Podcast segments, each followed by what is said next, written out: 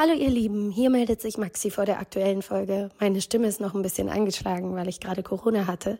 Wir haben die Folge on remote, also übers Internet aufgenommen, weil wir an unterschiedlichen Orten waren, also ganz back to the roots. Und wir hatten dabei ein paar Tonprobleme. Das heißt, es ist nicht das perfekte Hörvergnügen, so wie wir uns das eigentlich vorgestellt haben. Aber wir hoffen, es trübt eure Freude über die neue Folge nicht zu sehr. Viel Spaß beim Hören. Wenn wir merken, dass du oder ich freezest, dann warten wir einfach kurz ja. und dann, wenn wir wieder da sind, geht's weiter. Wir machen das einfach auf halber Geschwindigkeit heute. Hallo. dann müssen wir das viel schneller abhören, die Folge.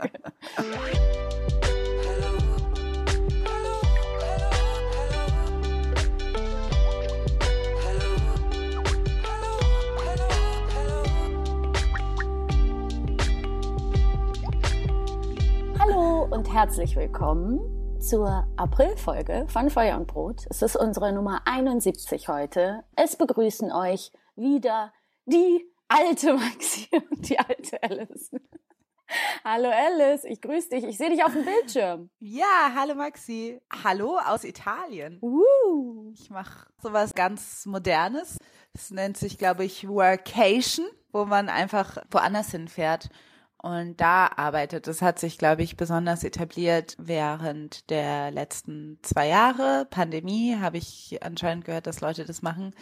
Ich mache es quasi zum ersten Mal, aber es ist sehr schön. Ich kann es empfehlen. Ziehe gerade um und habe gerade eh keine Wohnung und dachte, wenn ich eh die ganze Zeit irgendwo zwischen parken muss, dann kann ich das auch irgendwo, wo es sehr schön ist. Und deshalb bin ich jetzt in Italien an der Küste und bereue nichts. Voll schön. Ich bin in Berlin. Letzten Sonntag haben wir zusammen in Hamburg auf einem Balkon gesessen in der Sonne. Meine Wangen sind rot geworden. Ich hatte SPF 50 drauf, aber musste sogar nachcremen. Diese Zeit kommt einem wieder sehr lange hervor, denn es hat diese Woche geschneit, nicht nur in Hamburg, auch zum Beispiel in Köln, in unserer Heimatstadt. In Berlin noch nicht. Die Sonne scheint, aber es ist frostig. Ich habe mir eine kleine mhm. Aufnahmekabine in meinem Schlafzimmer aufgebaut und mal gucken, wie das am Ende so klingt. Aber ich wusste ja auch nicht, wie deine Situation ist und ich dachte, dass ich vielleicht versuche, möglichst wenig wie ein rostiger Eimer zu klingen, weil wenn wir beide dann zwei rostige Eimer ergeben, dann ist das so, hat es wieder so richtige Amateur-Vibes, ne? Ja. ja, ich bin auch mal gespannt. Ich habe hier so ein kleines Mikro, was ich sehr nah an meinen Mund halte, was eigentlich einen relativ geringen Auf Aufnahmeradius hat. Aber das Airbnb hier ist direkt an der Straße und es ist Sonntag, das heißt, die Kirchenglocken haben schon geklingelt. Wir nehmen nach 12 Uhr auf, was gut ist, weil um 12 Uhr wurde ja alles weggeschellt. Mhm. Aber ja, das sind alles Dinge, die passieren können. Aber dann hoffe ich, dass ich euch einfach mitnehme, atmosphärisch, soundtechnisch an die schöne Amalfi-Küste. Yes, ich würde gerne davon etwas haben. Also, I will enjoy if I hear ja, some like this. schön, wenn du hier wärst. Ja, wir haben ja heute ein Thema mit dabei, was wir schon länger auf der Liste haben. Aber wir wollten auch ein bisschen abwarten, bis alles draußen ist sozusagen. Aber wir können es ja erstmal disguisen. Wir sprechen heute über Euphoria, die Serie Euphoria und die Faszination die sich um diese Serie rankt. Wir wollen weniger eine handlungsbezogene Analyse machen, sondern wir wollen eigentlich so ein bisschen uns den Hype angucken und da ein wenig drüber sprechen. Nicht nur den Hype, sondern auch eine Frage, die, glaube ich, immer wieder aufkommt, wenn es um krasse Teenager-Serien geht. Und zwar generell die Frage, Warum? ist das jetzt was Gutes? Ist das was Schlechtes? Ist es nah an der Realität? Ist es eine komische Projektion? Und warum sowas immer wieder faszinierend ist? Warum sowas immer für Skandale sorgt? Warum wir nicht aufhören können, uns die nachkommenden Generationen mit Sorge anzugucken und denken, das ist jetzt der Verfall der Jugend. What about the children? Ja.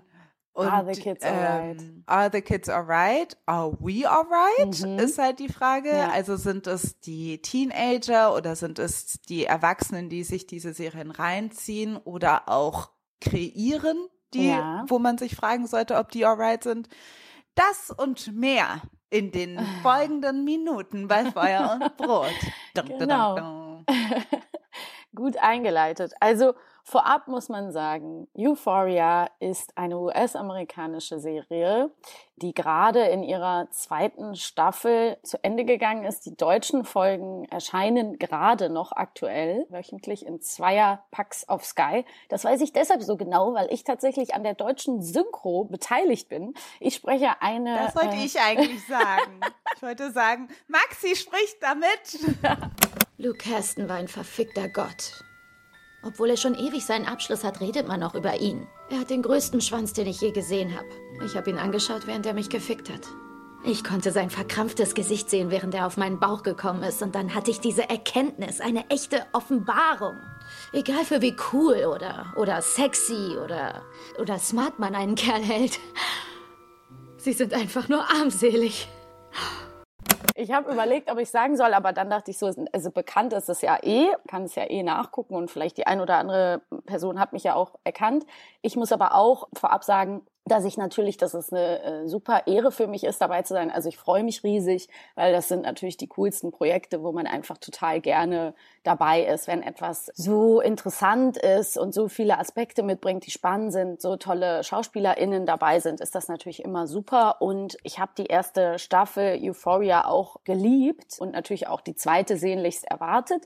Und deswegen freue ich mich, dass wir heute drüber sprechen. Das wollte ich nur mal vorab so etablieren. Dennoch freue ich mich eben heute mit dir darüber zu sprechen, weil ich doch jetzt auch gerade nach der zweiten Staffel, also Achtung, eventuell Spoiler, wir wissen noch nicht, inwiefern wir auf den Inhalt eingehen, aber da sind doch einige Fragen offen geblieben bei mir.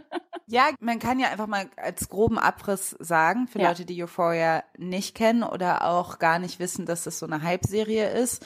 Das ist wahrscheinlich auch ein Bubble-Phänomen, aber man hat schon das Gefühl, wenn man einmal Euphoria googelt oder in irgendein Social Media das irgendwie eingibt, wird man danach vom Algorithmus zugeschüttet mit Euphoria-Content. Sehr schnell kann man in so einen Eindruck bekommen, dass die ganze Welt darüber redet. Mhm. Es gibt unglaublich viel Social Media Content zu Euphoria. Es gibt Szenen, die besprochen werden, einfach nur ausgeschnitten werden, 350.000 Collagen von jedem Charakter, jede Szene, wo das und das passiert, Analysen von TikTok über YouTube, über Instagram wird diese Serie sehr stark besprochen. According to Twitter, Euphoria is the most tweeted about show of the decade. Was natürlich super schlau ist, weil es sind junge Leute auf Social Media und es ist, glaube ich, ein großer Teil der Marketingstrategie, das, diese Serie auch über Social Media zu promoten. Die Serie handelt um Teenager, Highschoolers zwischen, sag ich mal, 16, 17, vielleicht 18 Jahre alt, die meisten sind aber 16 und 17, in einer US-amerikanischen Stadt, die keine Location hat. Für mich sieht es irgendwie aus wie Kalifornien, aber man weiß es nicht. Ja, es ist so ein bisschen Oakland ähm, angelehnt, glaube ich. Ja, genau. Die meisten gehen auf die gleiche Schule. Und erzählt wird diese ganze Geschichte von der Protagonistin Rue, gespielt von Zendaya. When you're younger. everything feels so permanent. But as you get older, you begin to realize nothing is. And everyone you love can drift away. Und Rue kämpft die ganze Serie lang mit ihrer Drogensucht und beobachtet oder erzählt auch die Kämpfe und die Struggles der anderen Protagonistinnen um sie herum. Die sind relativ viele Leute, muss man sagen. Deshalb ist es jetzt so ein bisschen schwer, ist so wie wenn man so eine Telenovela erzählen möchte. Ja. Ist so die Person, aber die Person hat auch was mit der Person und dann ist mhm. die Person involviert und so und sie hat das und dann ist das. Generell muss man sagen, sehr hoch emotional, extrem stressig, finde ich. Die Serie erscheint auf HBO, jede Folge ist ungefähr eine Stunde lang und man ist danach, finde ich, nach jedem Schauen erstmal ein bisschen erschöpft. So ging es mir zumindest. Ja, bei der zweiten Staffel würde ich dir zustimmen. Bei der ersten fand ich es doch oft relativ dreamy auch und Part der ganzen Ästhetik ist, dass es alles sehr äh, surreal, verträumt, bunt sein kann und dann eben auch wieder ganz kontrastierende Szenen. Aber um nochmal ganz kurz auf den Inhalt zurückzukommen, gebe ich dir recht, es ist, glaube ich, echt schwer, jetzt alles zu erklären. Aber man kann ja so ein bisschen sagen, in der ersten Staffel geht es eben auch primär um eine Liebesgeschichte zwischen Jules und Rue, eben unserer Erzählerin, die mit ihrer Drogensucht kämpft. Es wird viel über Männlichkeit gesprochen. In der ersten Staffel geht es auch zentral um Themen wie Revenge Porn, ein großes Motiv, aber auch mhm. verschiedene so Coming of Age mäßig angelegte Storylines, wo es auch so ein bisschen um die Kindheit gibt es und man kann, glaube ich, sagen, in der ersten Staffel ist es noch mehr eine stringente Handlung. In der zweiten Staffel hat man das Gefühl, okay, what is going on? Da wird es einfach sehr mhm. krass und noch emotionaler, noch krasser und man hat auch ein bisschen das Gefühl, dass die Handlung nicht mehr so im Fokus steht. Das Ganze ist auch so spannend, weil du hast eben Marketing angesprochen. Die Serie hat halt einen super ikonischen, wiedererkennbaren Look. Die Make-up Artists haben da was ganz eigenes kreiert. In der ersten Staffel gab es ganz viel mit Glitzer, Glittersteinen. Das wird alles analysiert, das wird nachgeschminkt, das wird gemacht. Aber auch der Soundtrack vom Künstler Labyrinth, der verschiedene Character Themes geschrieben hat für die einzelnen Charaktere, das hat alles so einen hohen Wiedererkennungswert und ist so ikonisch und ist vor allen Dingen so trend stiftend gewesen oder Leute haben es einfach bereitwillig aufgegriffen, dass, glaube ich, dieser Eindruck noch verstärkt wird, dass Euphoria ist everywhere. Ne? Also so in der Popkultur. Es ist einfach, ja, visuell total präsent. Also Euphoria ist auf jeden Fall mitunter der Grund, warum jetzt auf einmal alle Leute wieder so Glitzersteine und bunten Eyeliner und so weiter tragen. Aber es ist ja auch immer so vice versa. Also ich habe das Gefühl, mhm. Euphoria kriegt es sehr gut hin, Trends zu setzen und Trends aufzunehmen. Und sie haben eigentlich, habe ich das Gefühl, das perfekte Gen Z ja. Recipe gefunden.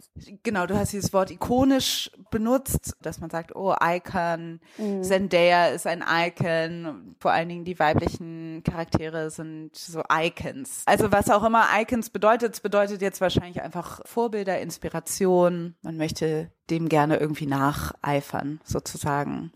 Wenn Gen Z etwas älter ist, dann werden sie irgendwann mal zurückgucken auf ihre krasse Euphoria-Phase, mhm. die sie hatten, mhm. wo sie dachten, Euphoria is everything und ihr ganzes Leben so ein bisschen danach ausgerichtet haben, nach dieser Art von Lifestyle. Und wären wir, glaube ich, ein bisschen jünger, vielleicht zehn Jahre jünger, dann glaube ich, kann ich mir auch gut vorstellen, dass wir auf jeden Fall auch mega intuit gewesen wären. Ich muss leider auch sagen, dass wir auch komplett intuit sind.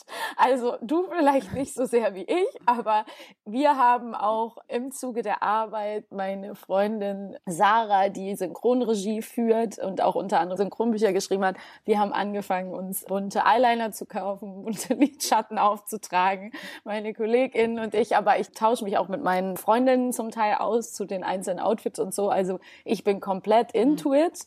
Ich stimme dir an allem zu. Es ist auf jeden Fall nicht so, dass das bei Älteren auch so ist, aber das macht es ja auch so interessant, weil ich bin jetzt 33 Jahre alt und we want to be a part of that. Das ist auch so ein, irgendwie so ein interessantes Ding, weil genau wie man sagt, so meine jüngeren Geschwister oder Leute so um die 20 eben, die gucken sich das an und wie du gerade beschrieben hast, they love aesthetics. Das ist so übervisualisiert, da gehen wir auch nachher nochmal drauf ein. Die Wahrnehmung, also die steigen so drauf ein und das liefert ihnen diese Serie. Ne? Also ich glaube, da gibt's ganz unterschiedliche Arten, diese Serie auch zu sehen. Aber das macht es halt auch echt interessant und ich gebe dir absolut recht. Das ist schon sehr lustig, wenn man so zurückguckt und ja, die Outfits eins zu eins aus Euphoria rausgesprungen sein könnten. Was ich halt so interessant finde an Euphoria ist genau das, dass es eine super ästhetisierte Serie ist, auf jeden Fall, aber sie kriegen halt das gut hin, dass man sagt, das ist irgendwie künstlerischer Ausdruck, also das ist äh, unglaublich kreativ und gleichzeitig aber auch den Marketingwert bei allem ja. mitgedacht haben, glaube ich. Es ist auch darauf aus, dass Leute dann quasi das auch wollen und konsumieren und kaufen. They buy into it sozusagen. Mhm. Und das hat Euphoria raus wie keine andere Serie jetzt, die ich sozusagen kenne. Aber generell muss man auch sagen, so die Teenager-Serien diese Faszination darum und dass Leute sich irgendwie in diese Welt von bestimmten Teenagern dann so reindenken und auch gerne ein Teil davon sein wollen. Das ist ja irgendwie was, Das gibt es schon länger. Was war das in unserer Generation? Wahrscheinlich OC California Gossip oder Girl. solche Serien gab es ja auch, wo irgendwelche amerikanischen Teenager diesen Lifestyle hatten und irgendwie wollten alle Leute auch irgendwie so sein. Man muss auch kleinen Disclaimer, bei diesen Serien ist es ja witzigerweise so, bei dir und bei mir, die sind ja ein bisschen an uns vorbeigegangen, Ja. obwohl das ja eigentlich die Wir waren in dem Alter und haben die halt Zeit, gar nicht waren so. geguckt. Ja, Vielleicht ist Euphoria dann doch nochmal besonderer. Was Euphoria halt eben auch hat, ist halt dieser enfant terrible Charakter. Mhm. Und der stellt sich aus unterschiedlichen Dingen zusammen. Also Euphoria ist eine dieser Serien, die einfach unglaublich explizit ist. Also es gibt krasse Sexszenen, es gibt viel Nudity. Wir sehen Brüste und sehr viele Penisse. Es gibt explizite Drogenszenen. Wir sehen Rue mehrmals, wie sie irgendwelche Lines zieht. Also Mord, Gewalt, ganz viel Gewalt auch, ne? Genau, Leute werden zusammengeschlagen. Genau, es gibt Blut, es gibt zusammengeschlagene Gesichter, ganz viele Nahaufnahmen davon. Und in dieser Kombination mit diesem super ästhetischen Ikonisieren wird das dann halt irgendwie schwierig. Alle sind halt wunderschön, super hot Models. Das sind wirklich also. Die- Und es gibt eben diese vermeintliche Diversity trotzdem, weil Cat ist mehrgewichtig und dann gibt es auch noch den Charakter äh, Lexi, die ist die jüngere Schwester von ihrer oft äh, zu früh schon sexualisierten Schwester Cassie, die quasi so ein bisschen so die graue Maus sein soll. Aber dennoch Naja, es gibt auch Jules. Jules, die ist trans, ne? Das würde ich jetzt nicht unter den Tisch Jules fallen ist trans. Genau, das sind so diese, sag ich mal, Diversity-Aspekte, dass man sagt, es sehen eben nicht alle Leute gleich aus, aber Mhm. man muss sagen, sie sind schon on the same scale of hotness. Also sie sind, sind immer alle noch sehr schön, alle, extrem schöne Menschen. was die meisten Leute wahrscheinlich sehen, wenn sie diese Leute bei Euphoria sehen, denken sie, ich sehe halt nicht so aus. Halt, also, und vor allen Dingen, wenn man in unserem Alter ist, denkt man ja auch so, okay, so sah ich definitiv auch als Teenager nicht aus. Also, das mit 16, wenn man sich die Fotos von uns anguckt, dann denkt man so, hm, it was all a little bit more awkward. Das erkennt ja auch so ein bisschen die Außenperspektive an, indem sie so Gags macht, wie zum Beispiel Me in my real high school versus when I go to Euphoria High. Euphoria High School ist sozusagen schon ein popkultureller Begriff dafür, wenn Leute so übertreiben und einfach so krasse Looks surfen in der Schule, die natürlich nicht real sind sozusagen, also mit Stilettos und einer winzig kleinen Designer-Handtasche, wo ein Radiergummi reinpasst äh, und so weiter. Aber ich wollte eigentlich noch auf einen anderen Aspekt eingehen. Und zwar ist das natürlich auch dem geschuldet, dass die Leute dort so aussehen. Und das ist ja auch nichts Neues, wenn wir uns die anderen Highschool-Serien so angucken, die es gerade so gibt, die auch so ein bisschen gehypt sind, wie zum Beispiel Riverdale oder Elite oder so, dass natürlich die Highschooler alle von viel älteren SchauspielerInnen gespielt werden. ne? Das war ja auch schon früher so. Es hat unter anderem natürlich arbeitsrechtliche Gründe, weil du kannst einfach mit jungen Leuten nicht so viel drehen. Dennoch gibt es ja Serien, in denen echte Teenager mitspielen. Und der Punkt, den man ja wirklich nicht übersehen kann, ist, diese Leute sehen ganz anders aus. Also wenn man wirkliche 16-, 17-Jährige oder vielleicht 18-Jährige Teenager spielen lässt, hat das einen ganz anderen Eindruck, als we- wenn man die dann in diese Szenen Ja. packen würde, die wir bei Euphoria sehen. Oder auch früher schon bei Gossip Girl zum Beispiel. Als wenn man wirklich sich mal anguckt, wie echte Teenager aussehen. Also gehen wir mal davon aus, wenn man ein Kind ist, guckt man irgendwelche Cartoons, man guckt Kinderserien, man guckt, keine Ahnung, wir haben Kika, Super RTL oder was weiß ich alles dann geguckt. Und dann gibt es eben so Nickelodeon. Nickelodeon, Disney, diese ganzen Shows wie zum Beispiel iCarly, das ist alles nach unserer Zeit. Hannah Montana, bei uns war das dann vielleicht Clarissa, Ocean Girl, Alex Mack, was haben wir da noch alles? Sabrina. geguckt? Pete and Pete, genau, Sabrina total verhext.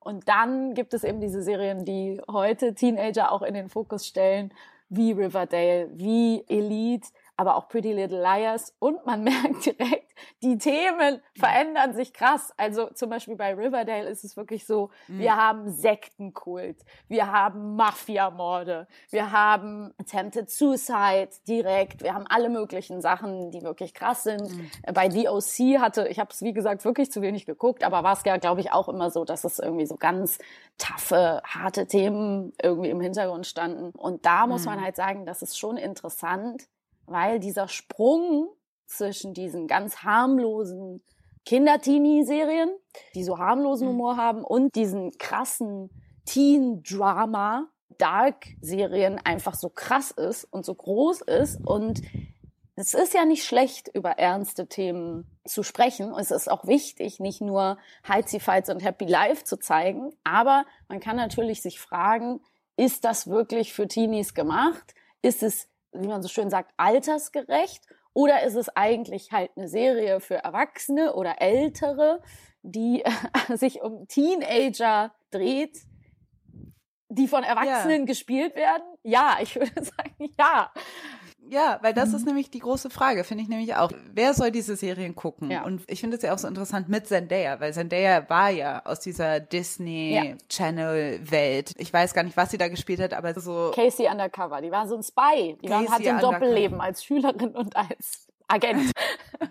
ja, aber das ist halt ja. so eben in dieser Disney Channel Manier, da passiert nichts wirklich Schlimmes, mhm. da ist alles super unschuldig und so weiter. Es ist super corny, würde man sagen. Ja. Also das ist auf jeden Fall was, was Erwachsene überhaupt nicht interessiert.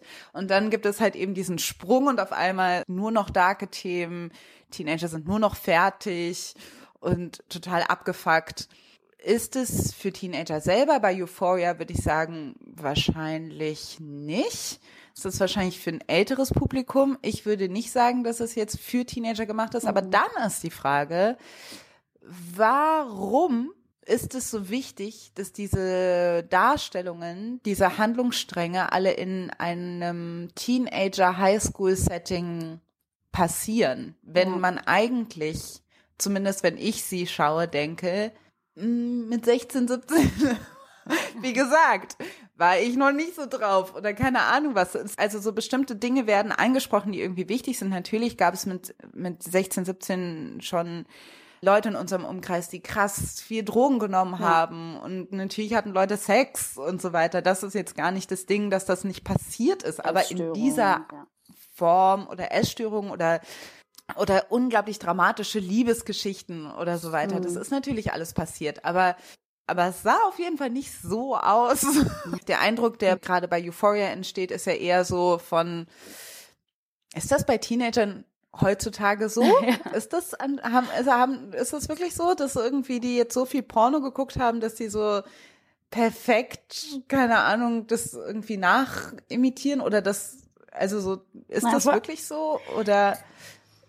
Ist das nicht so, das sind halt, also ich fühle mich halt, Fragen, ja. was Euphoria für mich macht, ist, dass ich mich auf jeden Fall alt fühle auf der einen Seite, dass ich mir denke, so, bei Euphoria ist ja der Macher der Serie relativ prominent. Alle mhm. Leute wissen, dass der Macher der Serie Sam Levinson ist. Ja. Und bei einer Serie, wo, sage ich mal, die MacherInnen selber nicht in der Serie vorkommen, wie jetzt zum Beispiel anders bei Girls oder mhm. Insecure, ist das ja relativ selten der Fall.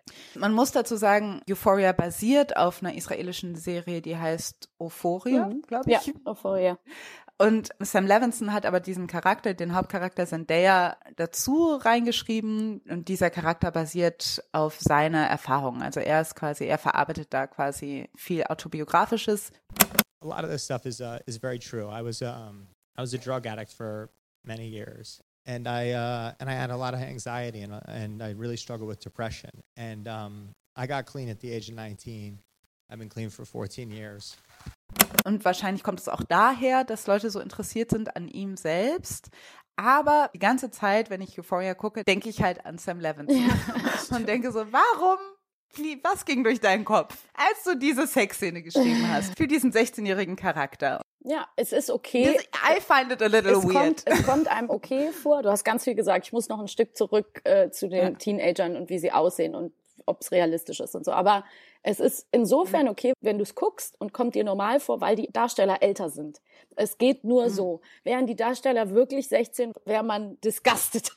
Also es wär, it would be wrong. Einfach. Very wrong. Es gibt ja ein paar Serien, die diesen realistischeren Look haben. Unter anderem die OG Teenie-Serie, zum Beispiel Skins UK, mhm. wo man auch wirklich sagen muss, die hat mit Euphoria vieles gemeinsam und ich würde behaupten, ohne den Film Kids damals kein Skins, ohne Skins kein Euphoria. Interessanterweise wurde eine mhm. Remake-Staffel Skins US nach einer Staffel abgesetzt.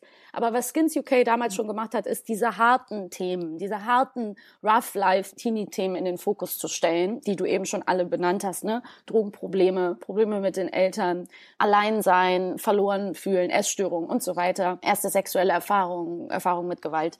Wo man aber sagen muss, natürlich hat das Skins UK weder das Budget noch den Anspruch und hat natürlich so ein, das hatte einen viel natürlicheren Look und mehr so einen Doku-Flavor.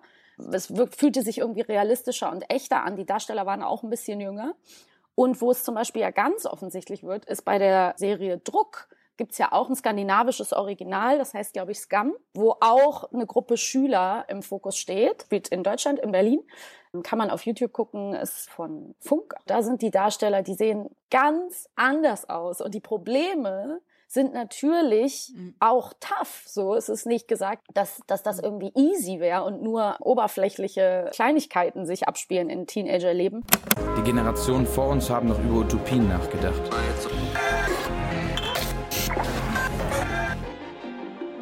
Wir haben aufgegeben. Es ist irgendwie anders erzählt. Ich würde sagen, es ist altersgerechter gezeigt, altersgerechter gefilmt. Sexszenen werden angedeutet, sind vorsichtiger, sind unsicherer. Also dieses ganze überzeichnete, was Euphoria hat, das haben diese Serien eben nicht. Und dadurch ist es definitiv altersgerechter. Aber jetzt zurück zu deiner Frage, weil du hast absolut recht. Sam Levinson steht als Macher der Serie Euphoria ja total im Fokus. Wir wissen, er hat einen, das ist auch super besonders, ich wusste das bis zur Vorbereitung gar nicht wirklich, ein One-Man-Writers Room. Er schreibt alleine.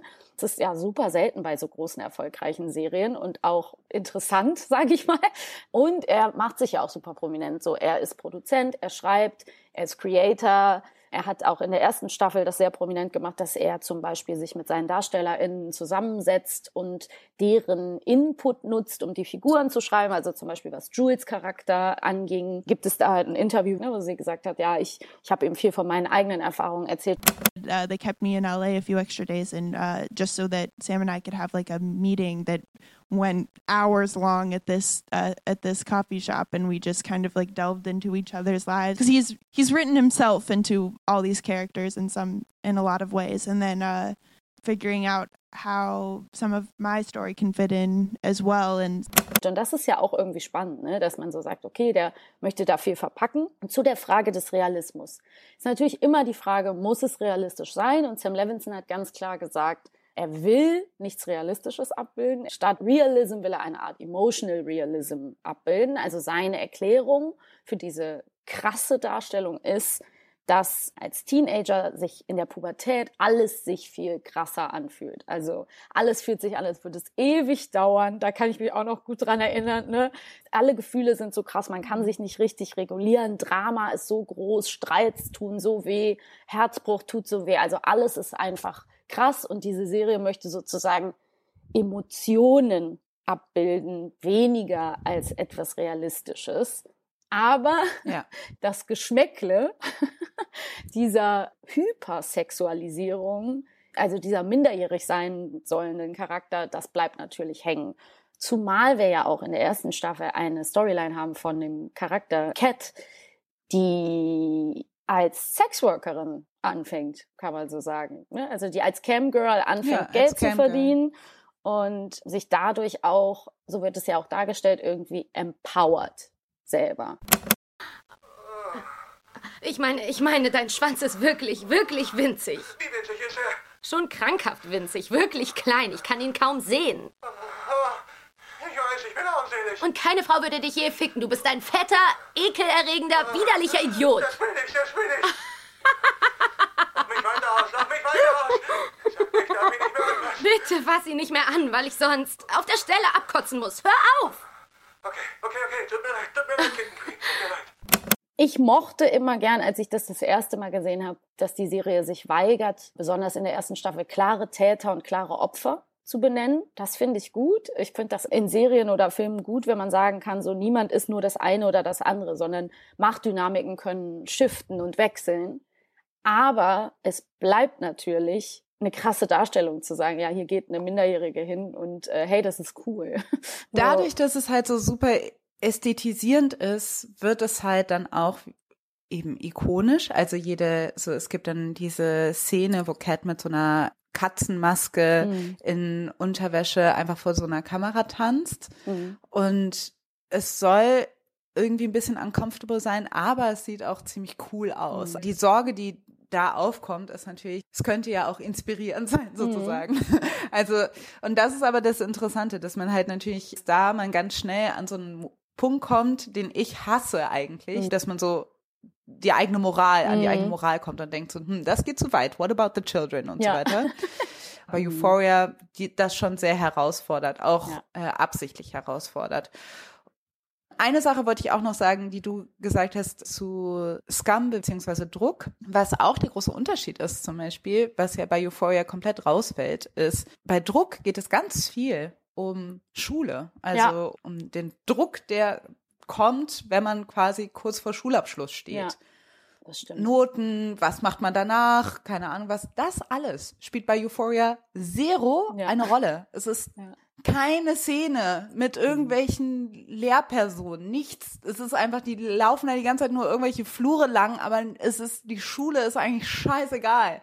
Weil es natürlich auch irgendwie, glaube ich, wiederum ein Standing sein soll, aber da merkt man, es geht nicht wirklich darum, die wirklichen Umstände von Teenagern zu zeigen. stimmt. Und das fühlt sich so an, als ob es Leute sind, die quasi eigentlich nicht mehr in der Schule sind. Also ich dachte die ganze Zeit, das sind eigentlich in ihrer Selbstständigkeit, in ihrem, was sie machen oder mit was sie sich beschäftigen, fühlt sich das für mich eher so an wie, sag ich mal, Anfang 20-Jährige. Ich finde halt quasi bei Euphoria oder auch bei Gossip Girl zum Beispiel, wo wir ja auch zum Beispiel, Ja. als wir darüber geredet haben in der Vorbereitung, dachten wir so, sind die eigentlich in der Schule Ja. oder nicht? Weil vielleicht sind die auch schon im College.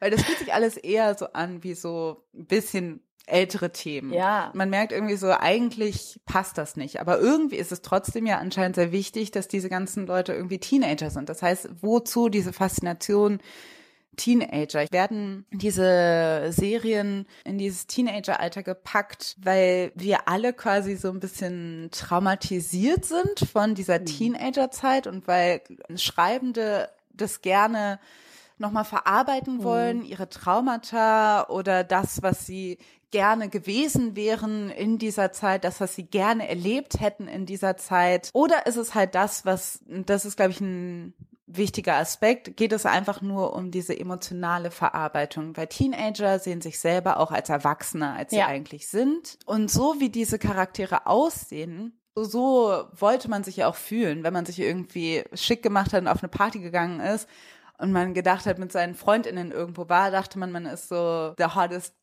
gang in town oder so, oder zumindest wollte man das so sein und man hat sich so, man war auf der Party und fühlte sich so super toll und keine Ahnung was. Und das macht dann wiederum Sinn, dass die Leute dann so aussehen und dass sie so überstylt sind. Und genau das Licht und die Kamera und alles wirkt immer so total pompös. Wenn man das unter dieser Perspektive betrachtet, dann verstehe ich den Ansatz von Euphoria. Und dann denke ich so, okay, Sam Levinson has a point.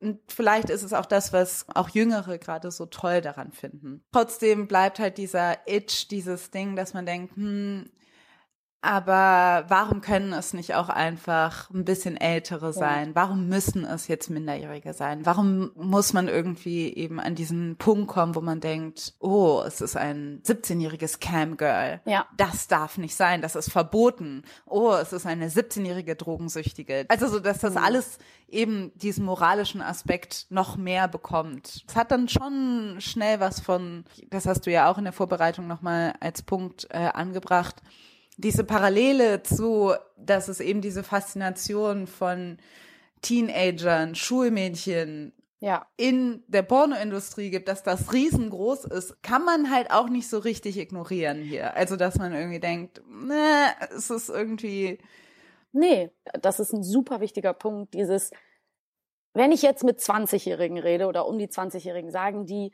das ist genau so, so war das. So war aber unser Leben. Wir hatten diese Probleme und genau das ist passiert. Und es ist so interessant, weil ich glaube, genau dieses so, man wollte so aussehen oder man hat sich so gefühlt, aber man war es natürlich Mhm. nicht. Ne? Und genau das, was du gesagt hast, es Ja. spielt mit einer Teenage Fantasy, mit einer Teenage Fantasy Mhm. für Leute, die zurückblicken, eher als Leute, die Ja. sich gerade darin befinden. Und die Teenage Fantasy natürlich auch in einem weirden Sinn, weil warum hat man diesen Ick, also diesen kleinen Ekel oder dieses, dass es einem unangenehm ist, wenn man sich überlegt, okay, die sollen jetzt gerade 16 sein. Und dann können mir alle 16-Jährigen erzählen, ja, aber wir haben ja solchen Sex und das sieht so aus. No, it doesn't. For anyone. Weil es ist einfach im Fernsehen, es ist auf Film, es sieht nicht aus wie in echt. Wir alle sehen nicht so aus. Auch wenn wir das Ja. gerne möchten. Fühlt sich vielleicht, so Fühlt man sich so denkt, an, man denkt vielleicht so, ah, hat ich erinnere an die Folge bei Friends, wo Ross und Rachel so ein Sextape von sich finden.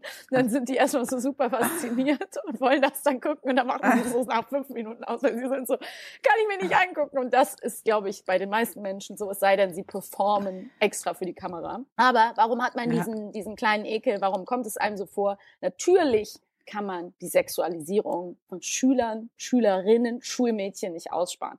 Also die, genau dieser Mhm. Unterschied, google mal Schuljunge und Schulmädchen und in der Bildersuche und da wird es sehr deutlich, Pornodarstellerinnen sind in der Regel sehr jung, knapp über volljährig. Es ist eine Faszination damit. Es ist immer noch, sie werden sexualisiert, hypersexualisiert. Mädchen werden ab sehr frühem Alter super sexualisiert.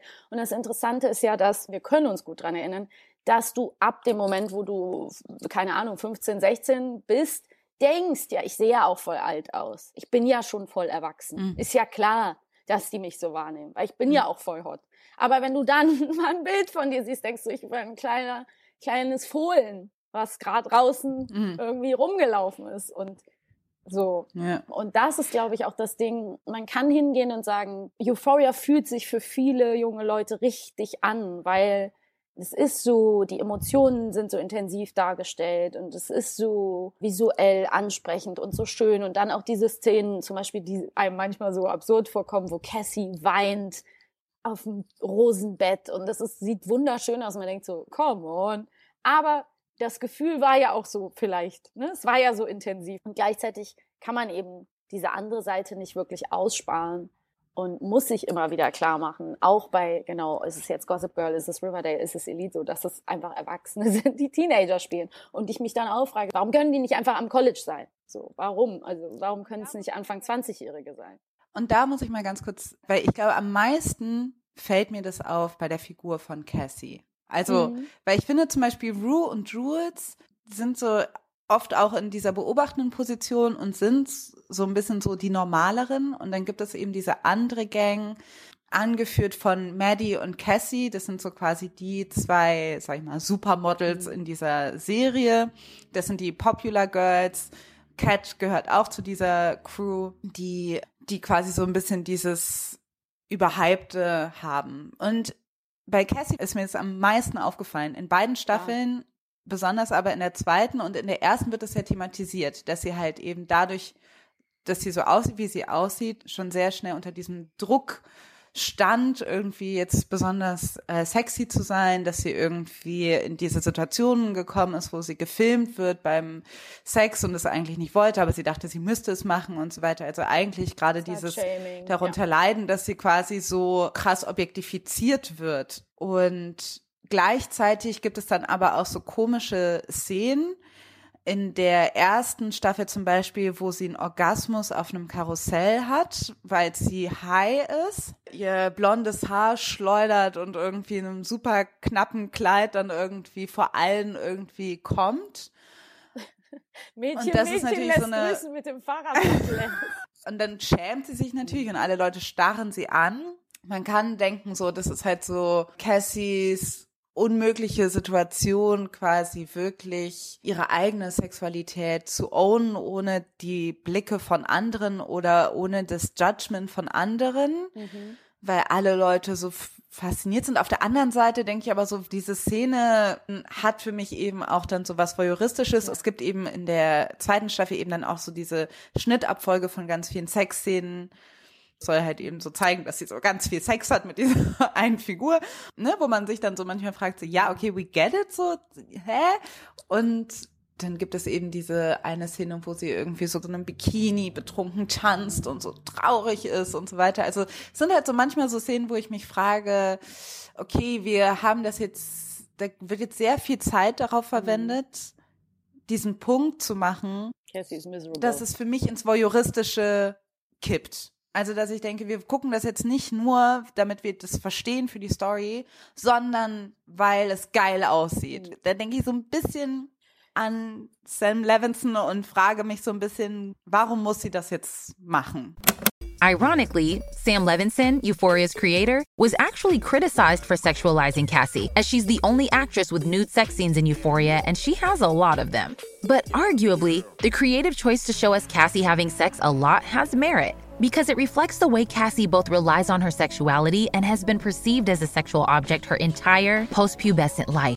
Es ist auch tatsächlich ins echte Leben übergeschwappt. Ne? Also genau das, was du beschreibst, mhm. das haben sich viele gefragt und ja immer so Social Media Commentary, warum diese vielen Nacktszenen und warum ausgerechnet bei Cassie?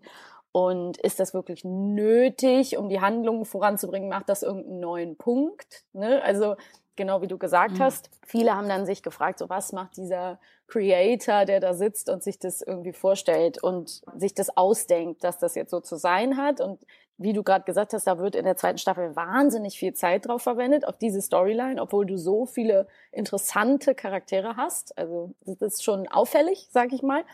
Und es ist auch interessant, weil die Darstellerin in echt, Sydney Sweeney, ist eine richtig tolle Schauspielerin wirklich interessante Projekte, war ja auch in The White Lotus zum Beispiel zu sehen. Und Life Imitates Art an dieser Stelle, sie hat in echt auch das Problem, weil in der ersten Staffel geht es halt um diese Slut-Shaming-Momente, dass sie halt gefilmt wurde, dass Bilder von ihr gemacht wurden oder sie Bilder verschickt hat. Das, glaube ich, ein sehr mhm. realistisches Problem ist äh, bei Teenagern heute auch.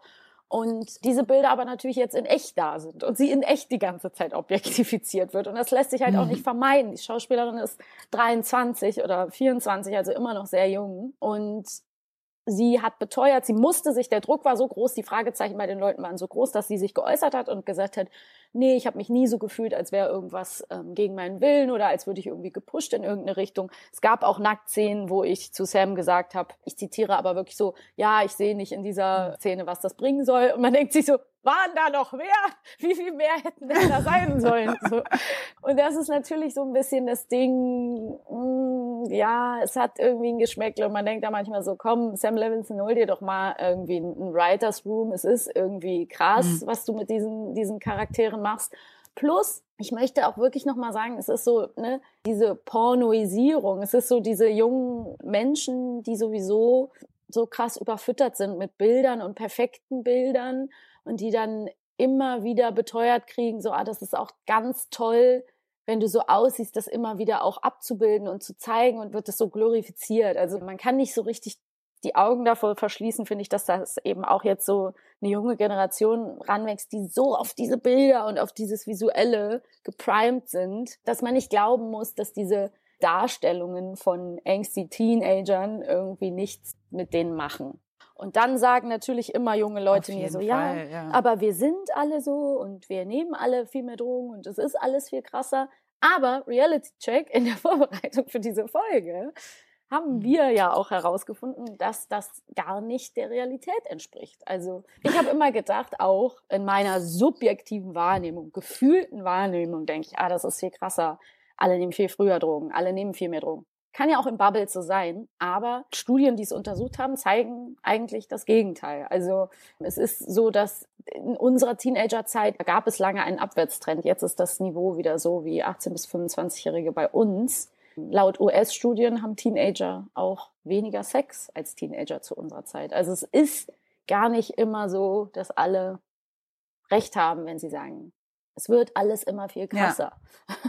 Aber es wird natürlich immer Genau, weil es ging eine ganze Weile lang runter und es ist jetzt irgendwie, also bei den 18 bis 25-Jährigen ist es jetzt so wie damals 2004, glaube ich. Also es ist wieder angestiegen und auch der Drogenkonsum von den unter 18-Jährigen steigt an, aber es ist immer noch weit unter dem Niveau von dem, als wir Teenager Mhm. waren. Also dass man merkt, so wir haben viel mehr Drogen genommen anscheinend als äh, die Teenager heute. Wir wir haben, wir haben früher viel mehr getrunken und wir hatten Mhm. mehr Sex. Also quasi nicht wir, aber wir als Ja, unsere ja. Generation. Letztendlich ist es natürlich durch Social Media, durch dieses Bubblehafte und das, diese Transparenz auch dazu, ne, dass du Mhm. siehst, ja, es gibt 18-Jährige, die sich sofort ein OnlyFans machen und dann Mhm. fragt sich, okay, das gab es, jetzt- also das Mhm. haben wir natürlich, das gab es jetzt nicht so. Du kannst irgendwie einen Social Media Account sehen von irgendwie an, jungen Leuten, die Drogen verherrlichen und du Mhm. denkst so, was ist denn hier los? Ja. Das, also durch diese digitale Social Media Welt hat man natürlich das Gefühl, du hast dann so einen Zugang, du siehst, du kommst auf einen Account, dann kommst du noch auf Mhm. ganz anderen Accounts, du siehst, das ist eine ganze Bubble, hier ist eine ganze Followerschaft hinter Hilfe, was ist denn Mhm. hier los? Aber das sind dann halt auch durch diese mediale Verzerrung, dass man irgendwie, dass jemand so durch diese weißreportagigen Mhm. Sachen, ne, dass man irgendwie sagt, oh, wir haben hier irgendeine Nische gefunden und hier, this Mhm. is going on, hat man natürlich irgendwie schnell das Gefühl, okay, hier ist es irgendwie total abgefuckt. Das Internet und die Verherrlichung, bestimmte Ästhetisierung ruiniert alle Teenager. Mhm. Aber dem ist eigentlich nicht so. Und um wieder auf Euphoria zurückzukommen, was macht das mit Teenagern? Ist auch so ein bisschen zwiegespalten, weil auf der einen Seite würde ich sagen, ja, man muss schon irgendwie so ein bisschen gucken. Ich bin vielleicht da so ein bisschen anti-mäßig und denke so, ich weiß nicht, hätte ich Euphoria mir so angeguckt mit 18, 19 und das hätte ich sicherlich, Mhm. hätte ich mich wahrscheinlich scheiße gefühlt danach. Ich hätte mich hässlich gefühlt und langweilig und hätte irgendwie gedacht, ich müsste irgendwie krasser sein. Das kann natürlich sein, dass das irgendwie so einen Effekt gehabt hätte. Auf der anderen Seite gab es auch genug Serien oder Bilder oder Images, die mir so oder so das Gefühl gegeben haben, dass dem so ist. Also wenn es nicht Euphoria war, waren es halt irgendwelche anderen Serien, andere Bilder, die irgendwie, wo ich gedacht habe, okay, ich sehe irgendwie nicht so aus, something is wrong with me. Ist nicht geil, also nur weil man sagt, ja, das gab es schon immer, heißt es nicht, dass es weiterhin so sein muss. Ich finde es halt irgendwie eigentlich nicht so cool, das irgendwie so auszunutzen, diese Schönheitsideale bis zum Ultimo zu pushen und nur eine Serie voller Supermodels zu machen. Ich finde, muss nicht sein. Auf der anderen Seite kann man auch sagen, the kids are alright, die können auch Realität von Fiktion unterscheiden. Nur weil die sich danach Glitzersteine gerne ins Gesicht machen, heißt das nicht, dass sie gleichzeitig auch dann irgendwie Camgirls werden. So, das ist, ne, man kann ja, also, dass man auch so ein bisschen schauen muss, vielleicht dadurch, dass Euphoria auch die ganzen Abgründe und Abgefucktheit äh, zeigt, dass das auch nicht unbedingt so inspirierend ist. Also, dass man natürlich nach Euphoria, wenn man irgendwie sieht, wie der Charakter von Rue immer wieder an Entzügen scheitert und wie schlecht Mhm. es äh, Rue geht, dass man vielleicht nicht denkt, geil, ich will auch Drogen nehmen, sondern vielleicht sogar ganz im Gegenteil. Ja, das wäre auch meine Also- Frage, mein Beispiel gewesen, was ich jetzt genommen hätte, weil es ist ein bisschen genau wie du sagst, ne? immer diese zweischneidige Frage, wenn man sagt, was macht das mit den Kindern, was macht das mit den Teenagern? Es gibt sicherlich Leute, die äh, Euphoria gucken und sagen, die Frage mit glorifiziert das Drogen, mit absolut junge Leute, die sagen würden, nein, auf gar keinen Fall, weil ich sehe ja, dass der Horror, der damit kommt und auch gerade in diesen zwei Bonusfolgen, die wir jetzt noch gar nicht besprochen haben, es gibt so zwei Zwischenfolgen zwischen den beiden Staffeln, wo Rue auch sich nochmal mit, wie heißt das, Mentor aus den sozusagen Treffen für Süchtige, da hat sie so einen Mentor, der sie betreut, die, mit dem sich unterhält und es wirklich so hochdramatisch und traurig ist, wie schwer es ihr fällt, nüchtern zu bleiben und dass man einfach eigentlich merkt, okay, wie viel Unheil und Elend das natürlich über die ganze Familie bringen kann und wie, wie schwer es einfach ist. Also den Aspekt hat es natürlich drin und gleichzeitig würde man nach der ersten Staffel sagen, aus, es sieht aber auch irgendwie alles immer ganz toll aus, wenn die dann high auf dem Rummel sind. Also es sind immer diese zwei Seiten und das ist, glaube ich, auch einfach sehr individuell. Ich glaube, es ist einfach genau wie mit, keine Ahnung, Videospielen oder was auch immer. Ne? Es ist sehr individuell, was das Ja. mit den Leuten macht und wie gut sie abstrahieren können. Und ich, ich gebe dir absolut recht, ich hätte mich miserable gefühlt nach dem Gucken. Ich hatte wirklich auch diese, ich hatte auch wirklich diese Fragen generell schon so in der Schule, dass ich so dachte, wie machen Leute das mit Taschen?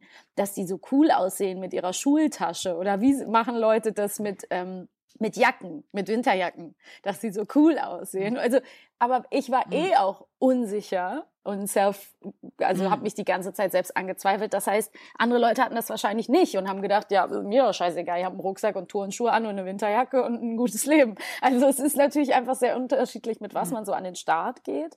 Was ich aber einfach interessant finde, genau, wir müssen gleich nochmal so ein bisschen den Turn zu Euphoria machen, aber was ich einfach nur einmal noch angesprochen haben möchte, ist diese interessante Idee von so, in welchem Alter einfach Teenager diesen Sprung machen wollen, weil man ist dann irgendwie 12, 13 und dann will man auf einmal schon so wie 20 sein und will halt auch so behandelt werden oder wie 18 und denkt halt irgendwie so, ja, ich kann da überall mitspielen, ich bin da überall mit dabei.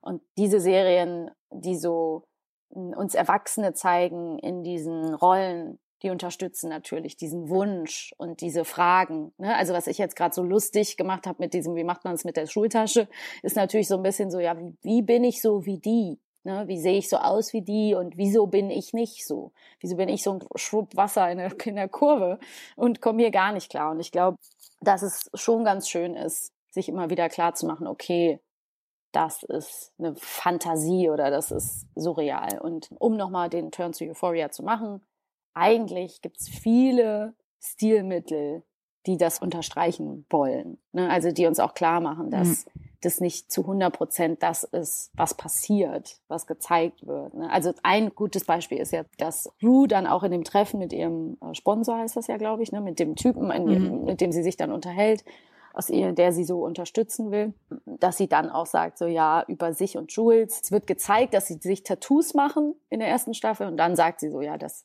aber haben wir natürlich nicht gemacht. In the first season, Rue gave the audience the impression that she and her love interest Jules got matching tattoos to cement their bond. But it turns out this never happened. We talked about getting matching tattoos on the inside of our lips. Did you? No. Also das ist eigentlich ja so ein absoluter Bruch der Erzählung, dass man sagt, voll viel war wahrscheinlich gar nicht so. Äh, Rue ist die Erzählerin dieser Serie und Rue ist ein mit Absicht ein unreliable Narrator, also Mhm. jemand, auf den man sich nicht verlassen kann, dass das tatsächlich sich alles so abgespielt hat und das zeigt sich natürlich dadurch, dass dann bestimmte Lücken sich auftun oder bestimmte Dinge nicht so ganz äh, folgerichtig sind und dass eben alles auch dann eben so fantastisch und pompös ist. Zum Beispiel die Kamera, wie die sich bewegt. Die Kamera ist eigentlich wie noch ein Charakter in dieser Serie. Also so, die geht gar nicht intuitiv mit dem Auge mit, sondern springt komplett rum und so weiter. Also da gibt es einfach unterschiedliche Erzählebenen, die quasi auch zeigen, so das ist alles hier nicht echt, sondern eben auch nochmal ein Argument für dieses Emotional Realism und eine gewisse Sehnsucht, dass sich alles so anfühlen soll. Und deshalb auch so nochmal witziger, wenn du sagst, dass quasi junge Leute, Teenager sagen, ja doch, das ist genau so, weil man denkt so, nee, es ist bei niemandem so, wirklich gar nicht so. Aber es ist cool, wenn du Aber denkst, die fühlen sich dass so. das so war. Aber das sind ja auch dann vor allen Dingen Teenager, wo du wahrscheinlich denkst, also so, keine Ahnung, ja, ich kann mir vorstellen, dass vielleicht kennst du jemanden, der irgendwie Gras tickt, vielleicht sogar Koks, aber du warst nicht bei einem Drogenraid, keine Ahnung, niemand hat irgendwie gedroht, jemanden umzubringen oder keine Ahnung was. Also so, da sind alles so Dinge, wo man denkt, so wahrscheinlich ist es nicht genauso gewesen.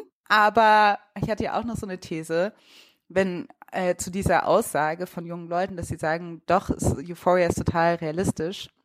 Ich mich frage, ob gerade durch diese Corona-Zeit die Sehnsucht nach diesem Art von Leben sogar noch größer geworden ist. Weil die Sache ist eben, sie hatten, also viele Teenager oder viele junge Leute hatten eben überhaupt nicht die Chance, das zu tun oder das zu machen. Die konnten eben nicht auf super stylisch auf irgendwelche Partys gehen und irgendwie in der, in der Crowd sein oder keine Ahnung was, zumindest für die letzten zwei Jahre nicht. Und wie man, wie wir ja schon gesagt haben, zwei Jahre in Teenager Brain ist einfach eine halbe Ewigkeit und alles, was so gegenwärtig ist, hält für immer an und so weiter. Dass ich mich auch, dass ich das Gefühl habe, vielleicht ist Euphoria eben so eine Art so Relief oder irgendwie so eine Art Sehnsucht und hat deshalb auch so viel Hype, gerade weil es so eine Abwesenheit von all diesen Dingen gab. Hm. Ähm, Ja, ich finde das eine gute Also- These. Ich kann das total nachvollziehen, weil bei uns ist es ja selbst so und wir sind erwachsen und haben schon viele Partys mitgemacht und viele Sachen erlebt, bla bla bla bla Mhm. bla. Aber selbst bei mir ist es jetzt so, wenn ich mich jetzt mit Freundinnen zum Essen treffe, dann ziehe ich mir halt eine Glitzerhose an oder so, weil ich denke so, Mhm. oh, ich habe das so lange nicht mehr gemacht. Klar, zieh ich mache ich mich heute schön oder ich schmink mich für einen Spaziergang mit einer Freundin, weil ich Bock hab, Mhm. so, weil es so wenig Gelegenheiten gab und ich will mich nicht beschweren, alles gut, so. Ich habe ich erlebe genug, es ist alles okay, aber selbst ich denke so, oh, ich muss mal wieder reisen und dieses Jahr mal wirklich irgendwo hin oder so. Und wie soll es erst jungen Leuten gehen? Also absolut, absolut zu 100 Prozent. Ich finde nur eine Szene möchte ich noch kurz ansprechen in der zweiten Staffel, wo mir Ja. jetzt bei der Vorbereitung das so aufgefallen ist, wo man sieht so, ja, das ist wahrscheinlich einfach, wie man das als Teenager empfindet, ist die Darstellung. Also es gibt zum Beispiel diese Szene, wo Cassie mit dem einen Charakter Nate im Auto sitzt. Doofe Szene und er fährt so immer schneller, macht so eine Bierflasche mit den Zähnen auf und sie verschüttet es so auf ihr ganz kurzes Kleid und zieht dann ihre Unterhose aus und bla bla bla. Es ist einfach crazy. Aber das ist so eine Situation in abgespeckter Variante, natürlich nicht so krass. Aber hättest du so in deinem jugendlichen Brain, was du so, und dann sind wir schnell gefahren. Also natürlich nicht mit dem Auto, aber vielleicht so, dann fährt man ganz schnell und es kommt aber in einem im Kopf so total krass vor. Und das aber, als Erwachsener guckst du das so an und denkst, das ist richtig dumm, was ihr macht und einfach blöd und äh, gefährlich, lasst es. Aber dass man so, also ich sehe die Szene so als Prototyp der absoluten Überzeichnung. So. Also weil sie dann auch so denkt, ah, das war so cool, als er die Bierflasche mit seinen Zähnen aufgemacht hat. Und man guckt einfach hin und denkt, ja, das und sie so, streckt sich ja. dann so aus dem, aus dem Auto raus und hält so ihr Gesicht so in den Wind und so weiter. Und das ist halt eben diese Sehnsucht, dieses Spiel, dieses Spannungsspiel zwischen, so das Auto fährt immer schneller, die beiden sind betrunken, sie sollten das nicht machen. Ja.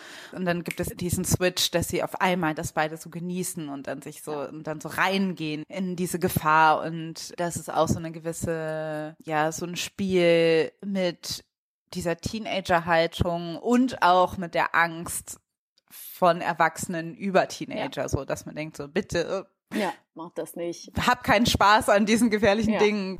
In a different show, this reckless drunk driving scene might have been the lead up to a horrible car accident, Nate getting arrested or punished, or at least some kind of direct confrontational conversation. But in Euphoria, the car scene doesn't lead to any logical consequence. It doesn't matter what happened after the ride. What matters is how the ride felt. Es gibt auch 350.000 sehr interessante Video-Essays über Euphoria und jeden Charakter und die Machart und das Make-up und so weiter. Also wer sich dafür interessiert. Wir können jetzt leider nicht alles, Nein. weil es gibt wirklich so viel zu sagen. Also wir hätten auch eine Charakteranalyse machen können. Aber um diese zentrale Frage, so für wen ist Euphoria eigentlich und was ist unsere Obsession mit Teenagern und ist das jetzt irgendwie real oder nicht, ist, glaube ich, das, was wir jetzt quasi hier benannt haben, waren das die wichtigsten Punkte. Charakteranalysen wären auch spannend gewesen. Fast through Jules. Man kann über viele Leute, Nate, über alle möglichen Leute nochmal sprechen. Mhm. Hey, wenn wir mal keine Ideen haben, machen wir einfach das nochmal. Schreibt uns gerne eine Mail, wenn ihr das hören wollt. Fazit für mich ist auf jeden Fall, diese Serie ist für Ältere, es hat ja sogar Zendaya auch gesagt, ne, sie hat das an ihre jungen Fans rausgeschickt und hat gesagt, it's for mature audiences. Wenn, dann bitte mit Begleitung gucken oder sozusagen bei jüngeren Leuten gerne auch mit denen drüber reden, ähm, die ein bisschen begleiten. Mein persönliches Fazit ist tatsächlich, okay, ja, diese Bilder, diese idealisierten, perfekten Menschen machen uns alle fertig. Die haben wir aber auch ohne Euphoria. Also das, da macht Euphoria setzt dem Ganzen nur noch mal einen kleinen Edelstein in die Krone, aber it's already everywhere. Also da haben wir natürlich alle einen Riesendruck und die jüngeren Generationen noch mal ganz anders, weil die kennen es ja gar nicht mehr anders.